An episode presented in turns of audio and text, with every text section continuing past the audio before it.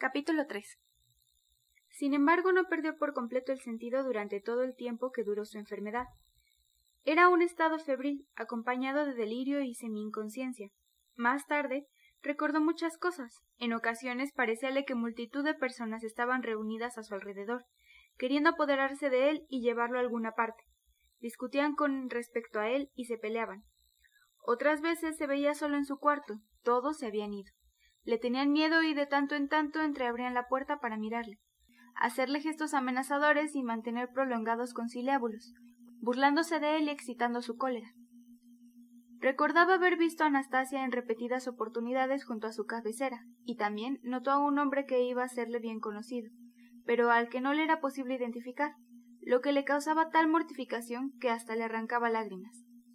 En ciertos momentos creía hallarse en cama desde hacía un mes, otras veces le parecía que todo había ocurrido en el mismo día, pero aquello, aquello se había borrado por entero de su memoria. Por el contrario, recordaba a cada instante que olvidaba algo que no debía ser olvidado. Su alma desgarrábase atormentada, suspiraba, se sentía arrebatado por la ira o presa de indescriptible espanto. Entonces, incorporado en el diván, quería huir, pero siempre alguien lo retenía por la fuerza, volviendo a caer en la inconsciencia. Por último recuperó del todo la noción de las cosas. Fue una mañana a eso de las diez, hora en que el sol penetraba en el cuarto proyectando una ancha faja de luz sobre la pared de la derecha e iluminando el rincón cercano a la puerta. Anastasia se encontraba junto al diván en compañía de un hombre al que no reconocía y que lo observaba con atención. Era más bien joven, vestido con un caftán, usaba una barbilla en punta y su aspecto era de empleado de comercio. Por la puerta entreabierta la patrona miraba hacia el interior. Raskolnikov se levantó. ¿Quién es este señor, Anastasia? preguntó designando con un ademán al joven. Vaya, por fin ha recuperado el conocimiento, exclamó la sirvienta. Ha vuelto en sí, asintió el desconocido. Al oír estas frases la patrona cerró la puerta, desapareciendo. Era una mujer muy tímida y le causaba pavor las entrevistas y las explicaciones. Tenía unos cuarenta años, era baja y gruesa, con ojos y cejas negras y como casi todas las personas de mucho peso, era de buen carácter y un tanto perezosa. Además, su pudor rayaba en lo ridículo. ¿Quién es usted? insistió Raskolnikov dirigiéndose al desconocido. En ese mismo instante se abrió la puerta y apareció Razumny, quien al entrar inclinóse un poco en razón de su elevada estatura. ¡Qué cuarto infame! gritó desde el umbral. Siempre me golpeó la cabeza contra el techo. ¿Y a esto le llaman una habitación? ¿Así que has vuelto en ti por fin? Pachenka acaba de decírmelo. Acaba de volver en sí, dijo Anastasia. Acaba de volver en sí. Repitió como un eco el desconocido, con leve sonrisa. Pero, ¿quién es usted? preguntó bruscamente Razumik, dirigiéndose a este último. Vea, yo me llamo Razumik. Soy estudiante de buena familia y él es mi amigo. Veamos, ¿quién es usted? Soy un empleado del comerciante Chelopayev y he venido por asuntos de negocio. Tome asiento en esa silla entonces. Razumik se sentó en la otra, al lado opuesto de la mesa. Querido, has hecho bien en recuperar el conocimiento, manifestó dirigiéndose a Raskolnikov. Hace ya cuatro días que no comes ni bebes, o poco menos. Te hemos dado unas cucharadas de té. Sosimov estuvo dos veces a verte. ¿Te acuerdas de Sosimov? Te examinó minuciosamente y declaró que no era nada grave, que estabas abatido por el efecto de una gran depresión nerviosa unida a una deficiente alimentación, pero que la enfermedad en sí no reviste importancia y que sanarás pronto. Sosimov es un fenómeno de la medicina. Cuenta ya en su activo con curas asombrosas. Bueno, no quiero abusar de su paciencia, agregó dirigiéndose al empleado. Le ruego nos haga conocer el objeto de su visita. ¿Sabes, Rodia? Esta es la segunda vez que viene aquí un empleado de esa casa. ¿Quién fue el otro que vino antes de usted? Sin duda se refiere a Alexis Seminiovich. Estuvo aquí hace tres días. Es otro empleado de nuestra casa. Parece un poco conversador, ¿no es así? Cierto es. Se trata de un hombre muy tranquilo y preparado. Usted no le va en saga. Tenga la bondad de continuar. Bien. Por intermedio de Anastasio Ivanovich Bakrushin, de quien sin duda han oído hablar ustedes más de una vez, y de acuerdo con una solicitud de su señora madre, tenemos orden de entregar a usted una suma de dinero. Comenzó a decir el empleado dirigiéndose directamente a Raskolnikov. en caso de que usted haya recibido ya el aviso, tengo el encargo de entregarle la cantidad de treinta y cinco rublos que Semyon Semovich ha recibido de su mamá. En efecto, ya recuerdo, Bakruchin, dijo Raskolnikov con aire pensativo. ¿Lo oyes? Conoce a Bakruchin, exclamó Razumik. ¿Cómo no iba a conocerlo? Por lo demás, me doy cuenta de que también usted es un hombre que sabe hablar cuando llega el momento. Vamos, siempre resulta agradable escuchar cosas bien dichas. El señor Anastasio Ivanovich Bakruchin, por cuyo intermedio su mamá ya le envió dinero, en otra oportunidad no ha vacilado en indicar a Semyon Semiovich que le entregue la cantidad de treinta y cinco rublos, como acabo de expresarle. Esperemos que más adelante la suma sea mayor. A fe mía que se esperemos es lo que salió mejor. Veamos, en su opinión, ¿tiene este joven pleno uso de sus facultades, sí o no? Todo induce a creerlo, con tal que esté en condiciones de firmar. Ya lo creo que podrá firmar. ¿Tiene usted el recibo? Aquí está el talonario. Deme. Vamos, Rodia, levántate un poco. Voy a ayudarte. Escribe Raskolnikov con buena letra. Toma la pluma, amigo mío. El dinero nos es más que necesario. No lo necesito, pronunció débilmente Raskolnikov rechazando la pluma. ¿Qué cosa no necesitas? No firmaré recibo alguno. Pero es necesario que firmes este. No tengo necesidad de dinero. ¿No tienes necesidad de dinero?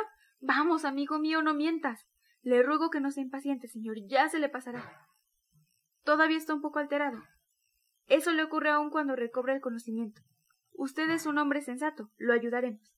Le guiaremos la mano y firmará. Vamos, póngase de ese lado. No vale la pena. Puedo volver en otro momento. De ningún modo. ¿Por qué va a molestarse? Usted es una persona razonable. Vamos, Rodia, no detengas más a este señor. Ya ves que te está esperando. Con gesto decidido empezó a guiar la mano del joven. Déjame. Puedo hacerlo solo. Pronunció con vehemencia Raskolnikov y tomando la pluma y el libro de recibos, garrapateó nerviosamente su nombre. El empleado entrególe el dinero y despidiéndose después con amables frases abandonó la habitación. Bravo. Ahora, amigo mío, ¿quieres comer alguna cosa? Sí, respondió Raskolnikov. ¿No queda un poco de sopa? Tenemos un poco de ayer, dijo Anastasia, silencioso testigo de la escena anterior. ¿Sopa de arroz con papas? Sí, de arroz con papas. Ya me parecía. Trae la sopa y sírvenos un poco de té. Voy corriendo. Raskolnikov miraba con aspecto extraño y al parecer nervioso. Había resuelto callar y ver qué ocurría. Me parece que ya no deliro, pensaba. Esto tiene todas las apariencias de la realidad. Al cabo de dos minutos Anastasia volvió con la sopa, decidiendo que luego traería el té. Con la sopa trajo cucharas, platos, sal, aceite, mostaza y lo que hacía tiempo no se veía en esa habitación. Un mantel limpio. Anastasia, dijo Razumik, creo que Praskovia Pavlona no haría mal en mandarnos dos botellas de cerveza. Las beberíamos con sumo agrado. Caramba, ¿cómo te cuidas? refunfuñó la sirvienta saliendo para cumplir la orden. Raskolnikov continuaba mirando a su alrededor con aire extraviado. Razumik se sentó a su lado en el diván. Con delicadeza de oso maestrado levantó con el brazo izquierdo la cabeza del enfermo, que sin embargo no tenía necesidad de ayuda, mientras con la mano derecha llevaba a sus labios una cucharada de sopa después de soplar varias veces para que no quemara, aunque apenas estaba tibio. Con verdadera avidez Raskolnikov sorbió una cucharada, luego otra. Pero de pronto Razumik se detuvo inopinadamente y declaró con solemnidad que antes de darle más alimento era preciso consultar al médico. Anastasia entró trayendo las dos botellas de cerveza. ¿Quieres un poco de té? Sí. Corre a buscar el té, Anastasia. Creo que en lo que concierne al mismo podemos prescindir de la opinión del facultativo, pero aquí está la cerveza. Razumik se sentó en una silla y se acercó el plato de sopa, comenzando a devorar los trozos de carne cocida que la misma contenía como si hiciera tres días que no probara bocado. Pues sí, amigo, es así. Ahora como todos los días en esta casa, dijo con dificultad hablando con la boca llena. Va por cuenta de Pachenka, la patrona. Tiene toda clase de atenciones para conmigo. Como es natural, yo no tengo el menor inconveniente y estoy lejos de protestar. Aquí está Anastasia con el té. Es una muchacha despierta. Anastasia, ¿quieres un vaso de cerveza? No se burle de mí. ¿O un poco de té? Eso sí. Bueno, sírvete. No, espera, voy a servirte yo. siéntate a la mesa. Como un perfecto anfitrión, llenó dos tazas, y abandonando por un momento su comida, fue a presentarse en el diván, pasando como antes su brazo izquierdo bajo la cabeza de Raskolnikov, para darle el té por cucharadas con paternal solicitud. Soplaba cada cucharada como si la salvación del enfermo dependiese de esa especie de rito singular.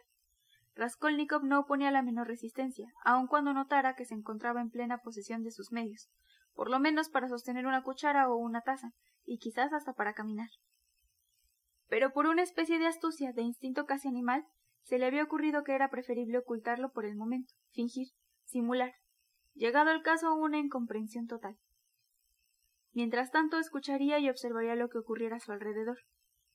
Por lo demás no lograba vencer cierta repugnancia. Después de haber ingerido unas cuantas cucharadas de té, apartó la cabeza y rechazó la cuchara, dejándose caer en la almohada. Su cabeza reposaba en efecto en una verdadera almohada de plumas, cubierta por una funda limpia, detalle que no dejó de intrigarle. Es necesario que Pachenka nos envíe hoy mismo dulce de frambuesa para hacer una bebida para nuestro enfermo, dijo Razumik volviendo a sentarse en su sitio y atacando de nuevo la sopa y la cerveza. ¿De dónde quieres que saque frambuesa? replicó Anastasia, que había derramado el té en el platillo para que se enfriara y lo solvía con verdadero placer. Las frambuesas, querida Anastasia, las comprará tu patrón en el almacén. ¿Sabes, Rodia? Ha ocurrido toda una historia de la que no pudiste darte cuenta. Cuando escapaste de mi casa como un loco sin decirme dónde vivías, sentí una ira tan enorme que decidí buscarte para darte tu merecido. Ese mismo día me puse en campaña. Lo que habré corrido y preguntado, había olvidado tu dirección, y por otra parte nunca he podido saber si alguna vez la tuve. Recordaba que tu antiguo domicilio era en el barrio de Cinco Esquinas, en el edificio Cárlamo. Demoré bastante para encontrar ese condenado edificio, que tampoco es del señor Cárlamo, sino del señor Buck. ¿Cómo se equivoca uno con los nombres propios? Estaba verdaderamente indignado. Al día siguiente fui a la oficina de direcciones, y figúrate que en menos de dos minutos me dieron tu domicilio. Estabas inscrito allí, ¿Y yo estoy inscrito? Ya lo creo, y sin embargo no pudieron dar la dirección del general Covelier a una persona que preguntaba por él delante de mí. Pero estos detalles no vienen al caso. Apenas llegué aquí me enteré de todos los pormenores de tu existencia. Sí, de todos, amigo mío. Lo sé todo. Anastasia puede atestiguarlo. Conocí también a Nicomedes Fomish. Me mostraron a Ilya Petrovich, señor Alejandro Grigorievich Samiotov, y por último con Pachenka, lo que ha constituido la corona de todo. Anastasia no lo ignora. Ha sabido domesticarla, murmuró Anastasia con irónica risita. ¿Qué te parece si la encerráramos en una jaula entonces, Anastasia Nikiforovna? ¡Qué bestia eres! Exclamó la sirvienta comenzando a reír mandíbula batiente. Pero no olvides que me llamo Petrovna y no Nikiforovna, agregó cuando se hubo calmado la violencia de su acceso de risa. Tomo buena nota, Bien, amigo mío, para no perdernos en inútiles divagaciones, te diré que al principio quise introducir la electricidad aquí para extirpar de una vez por todas los prejuicios y las rarezas de esta gente. Pero Pachenka me suplicó que no lo hiciera. Amigo mío, jamás me hubiera creído que fuera una mujer tan tratable. ¿Eh? ¿Qué te parece? Raskolnikov permanecía mudo, aunque en ningún momento hubiese apartado de Razumik su mirada cargada de angustia. Sin montarse molesto por ese silencio, y como si lo considerara un asentimiento, Razumik añadió Es una bella persona desde todo punto de vista.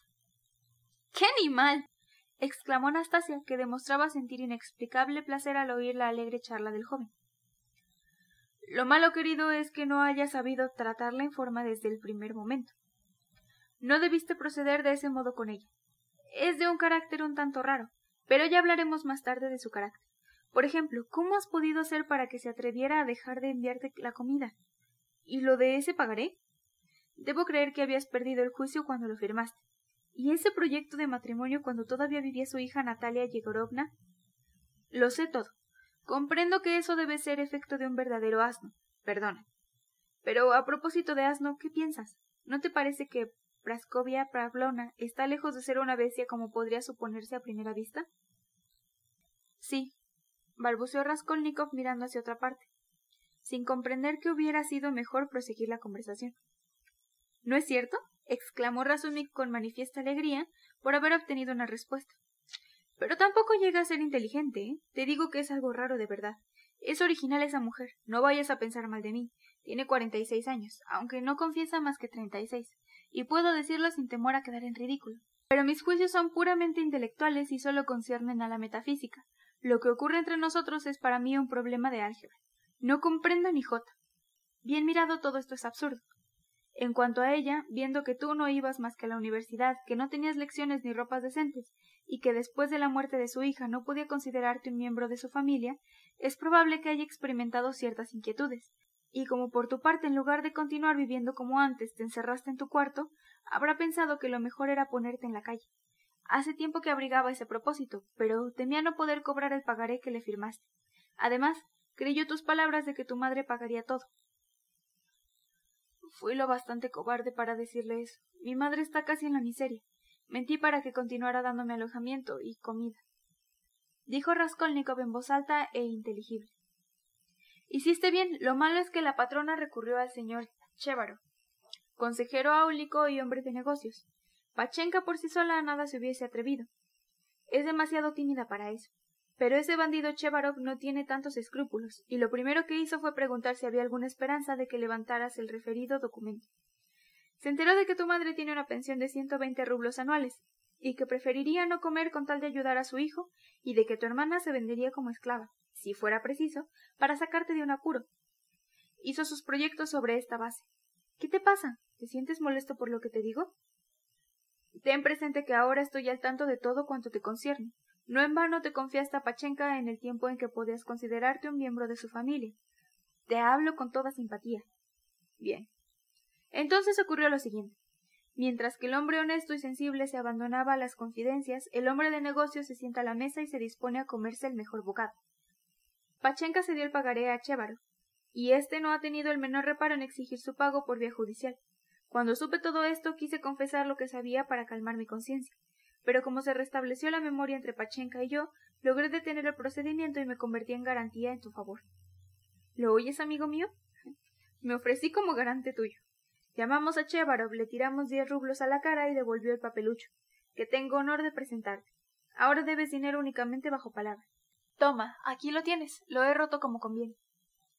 Razumik depositó los trozos del documento sobre la mesa. Raskolnikov los miró con aire distraído, y sin pronunciar palabra se volvió hacia la pared lo que no dejó de causar embarazo y sorpresa a su amigo.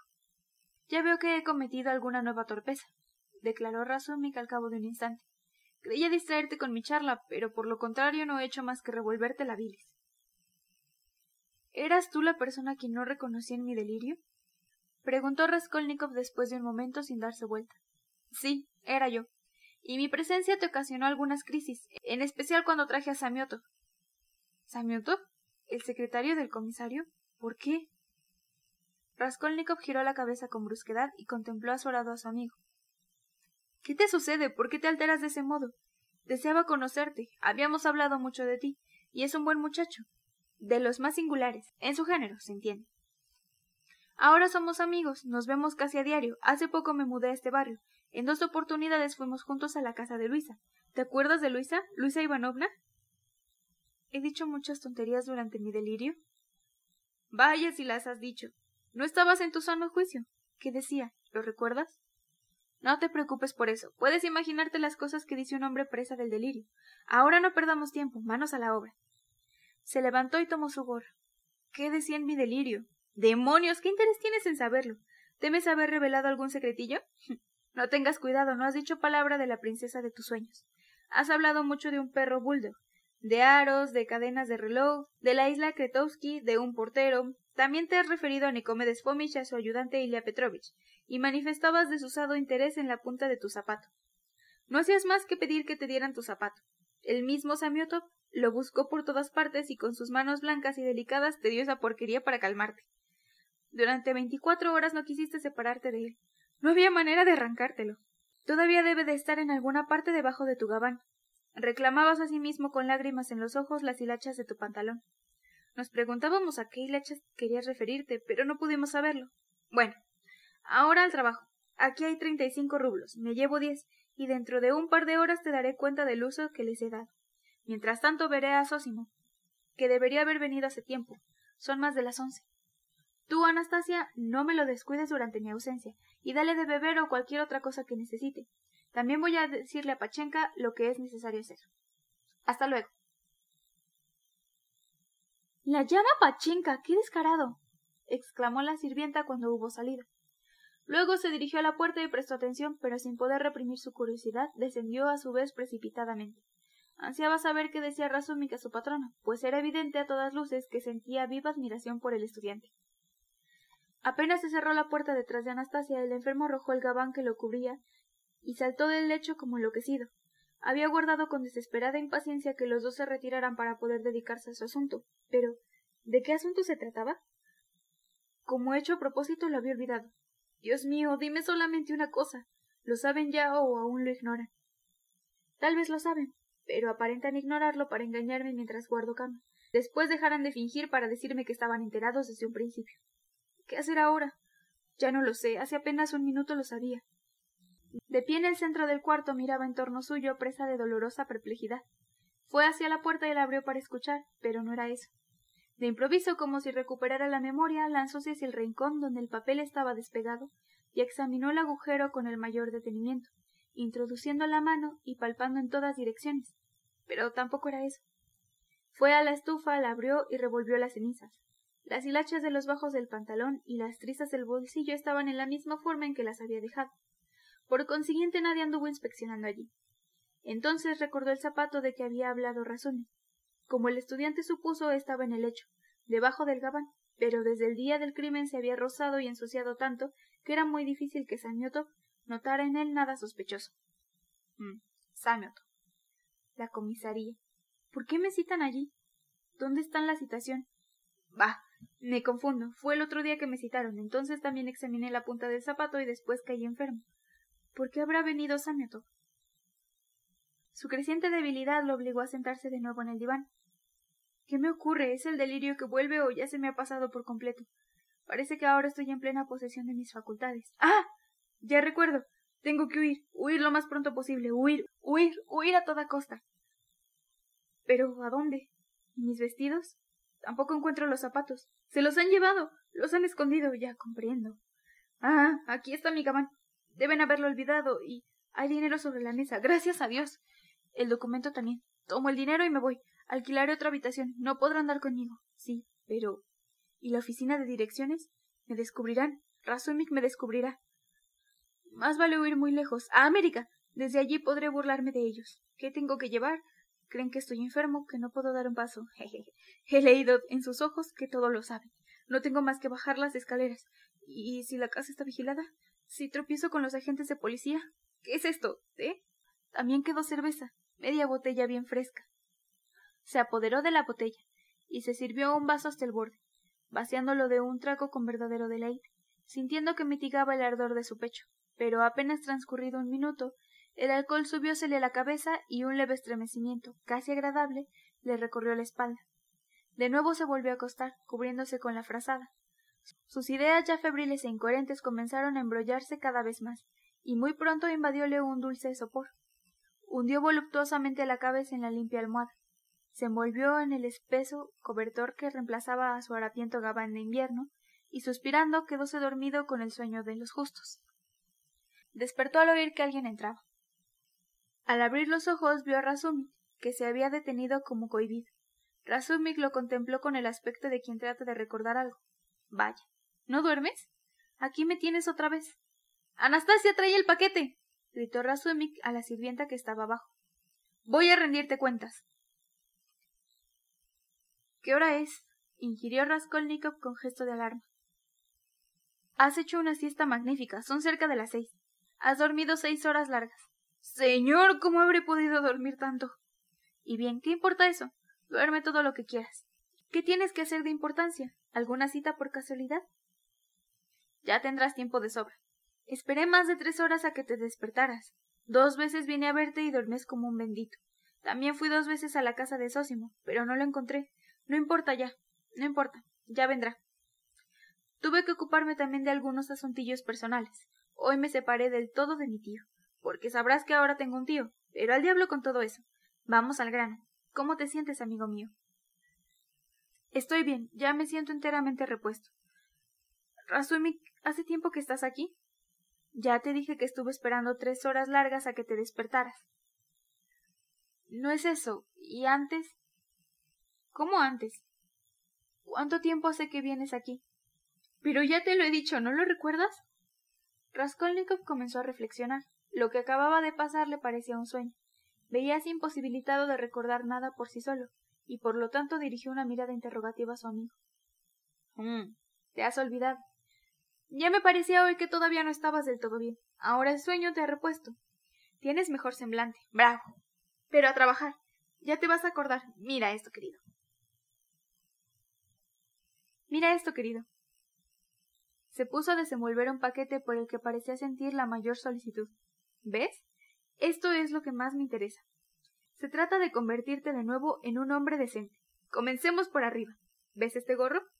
dijo sacando del paquete uno de buen aspecto, aunque ordinario y barato. Permíteme que te lo pruebe. Ahora no, más tarde, exclamó con cierta rudeza Raskolnikov. No puede ser, amigo Rodia, no insistas. Si no te lo pruebas ahora, esta noche no podré dormir, porque lo compré sin saber la medida. Te quedan las mil maravillas. Gritó con entusiasmo después de habérselo encasquetado. Justo la medida. El sombrero constituye la pieza capital de la indumentaria y sirve para clasificar a los individuos. Mi amigo Tolstiakov se saca la galera cada vez que se encuentra en un lugar público donde los demás permanecen con el sombrero puesto. Todo el mundo le atribuye sentimientos serviles, pero no es así. Simplemente tiene vergüenza de llevar un nido de cigüeña como ese sobre la cabeza. Tal es su orgullo. Mira, Anastasia, contempla estos dos sombreros. El Palmerston, aquí presente, fue a buscar en un rincón el viejo sombrero de Raskolnikov, al que bautizaba sin saber por qué con el nombre de Palmerston. Y esta obra maestra de sombrerería. Adivina cuánto lo he pagado, Rodia. Adivina tú, Anastasia. Dijo volviéndose hacia la sirvienta al no obtener contestación de Raskolnikov. Veinte copex, por lo menos, repuso la sirvienta. ¿Veinte copex? ¿Estás loca? En los tiempos que corremos por veinte copex ni siquiera sería posible comprarte a ti, lo pagué ochenta copex, y eso porque es de segunda mano. Me lo vendieron además con una condición. El año que viene, una vez que lo hayas usado, pasarás por allí y te lo cambiarán por otro, completamente gratis. Palabra de honor. Ahora vamos a efectuar una excursión por los Países Bajos, como decíamos en el colegio. Antes de nada te prevengo que estoy orgulloso de este pantalón, y extendió frente a Raskolnikov un pantalón gris de tela liviana. Ni un agujero, ni una mancha, completamente digno de ser usado aunque lo haya usado otro antes. Y es del mismo color que el chaleco, como lo exige la moda. Las prendas ya usadas son mejores que las nuevas, más flexibles, más amoldadas. Para hacer carrera en este mundo es preciso vivir de acuerdo con la estación. Siempre que no se trate de exigir espárragos en verano, aún te quedará algún dinero en el bolsillo. He seguido este procedimiento para efectuar mis compras. Estamos en verano, he comprado artículos de verano. En otoño te hará falta una tela más abrigada, de modo que podrás abandonar esta ropa, ya que habrás reducido a lamentable condición por tu negligencia. Veamos, ¿a que no adivinas cuánto he pagado por todo esto? Dos rublos y veinticinco copex, y en las mismas condiciones que el gorro. Una vez usado tienes derecho a cambiarlo el año que viene por otras ropas. Ese es el sistema que se sigue en la tienda de Federer. Se paga una vez por todas, porque jamás vuelve uno a poner los pies en ella. Pasemos a los zapatos. ¿Cómo lo encuentras? Se, ve a simple vista que han sido usados, pero tirarán satisfactoriamente un par de meses, por lo menos. Se trata de confección extranjera. Un secretario de la Embajada de Inglaterra los vendió hace unos días, apenas si se los puso una semana, pero necesitaba un dinero con urgencia. Precio un rublo cincuenta copias. ¿Son o no son baratos? Tal vez no sean de su número, observó Anastasia. ¿Cómo no van a ser de su número? ¿Y esto qué es? Razumik extrajo del amplio bolsillo de su abrigo un zapato viejo agujerado y descosido, el zapato derecho de Raskolnikov. Como podéis apreciar, adopté mis precauciones. Tomaron la medida exacta con esta inmundicia. Todo ha sido efectuado concienzudamente. Respecto a la ropa blanca, me entendí con tu patrona. Aquí tienes tres camisas de hilo, con plastrones a la moda. Veamos ahora cuánto resulta todo. Gorro ochenta copex, Traje dos rublos veinticinco, lo que da un total de tres rublos con cinco copex. Un rublo y medio por los zapatos porque se hallaban en buen estado. Cuatro rublos cincuenta y cinco copex. La ropa blanca adquirida al mayoreo por cinco rublos total. Nueve rublos con cincuenta y cinco copex. Aquí están los cuarenta y cinco copex que restan. De esta manera, Rodia, ya tienes todo lo necesario para vestirte como un caballero. Porque tu gabán no solo puede servir todavía, sino que hasta te confiere un cierto aire de distinción. Resultado de vestirse en lo que chamer. Los calcetines y demás quedan por tu cuenta. Aún nos quedan veinticinco rublos. Y no tienes que inquietarte por Pachenka ni por el pago del alquiler. Ya te lo he dicho, tienes crédito ilimitado.